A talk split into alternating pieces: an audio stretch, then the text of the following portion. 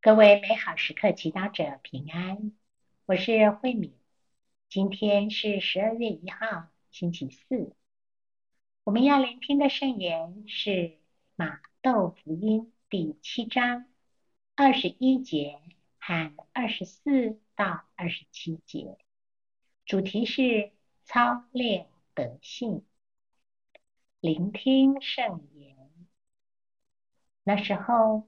耶稣对门徒说：“不是凡向我说‘主啊，主啊’的人就能进天国，而是那成行我在天之父旨意的人才能进天国。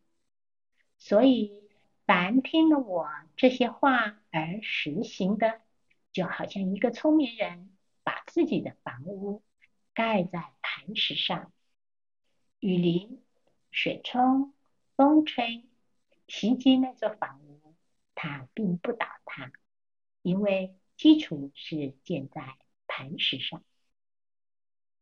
凡听了我这些话而不实行的，就好像一个愚昧人把自己的房屋盖在沙土上，雨淋、水冲、风吹，袭击那座房屋，它就倒塌了，而且倒塌的。很惨。世经小帮手，也许我们曾经发现这么样的人，表面上很会说道，但相处久了，就发现他的价值观和态度其实表里不一，甚至争功诿过。今天耶稣告诉我们，这样的人是。属于伪善的人，不属于天主子民，也不能进天国。因为不是凡向我说“主啊，主啊”的人就能进天国，而是那成行我在天之父旨意的人才能进天国。耶稣为爱门徒及世人，教导世人很。多的真理作为人生方向和指引。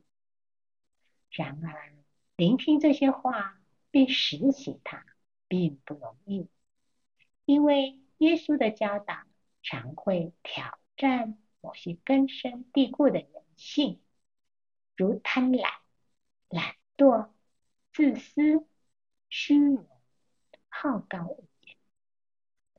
这也就是为什么。耶稣把聆听并实行天父旨意比喻为在磐石上盖房子，在磐石上钻地基很不容易。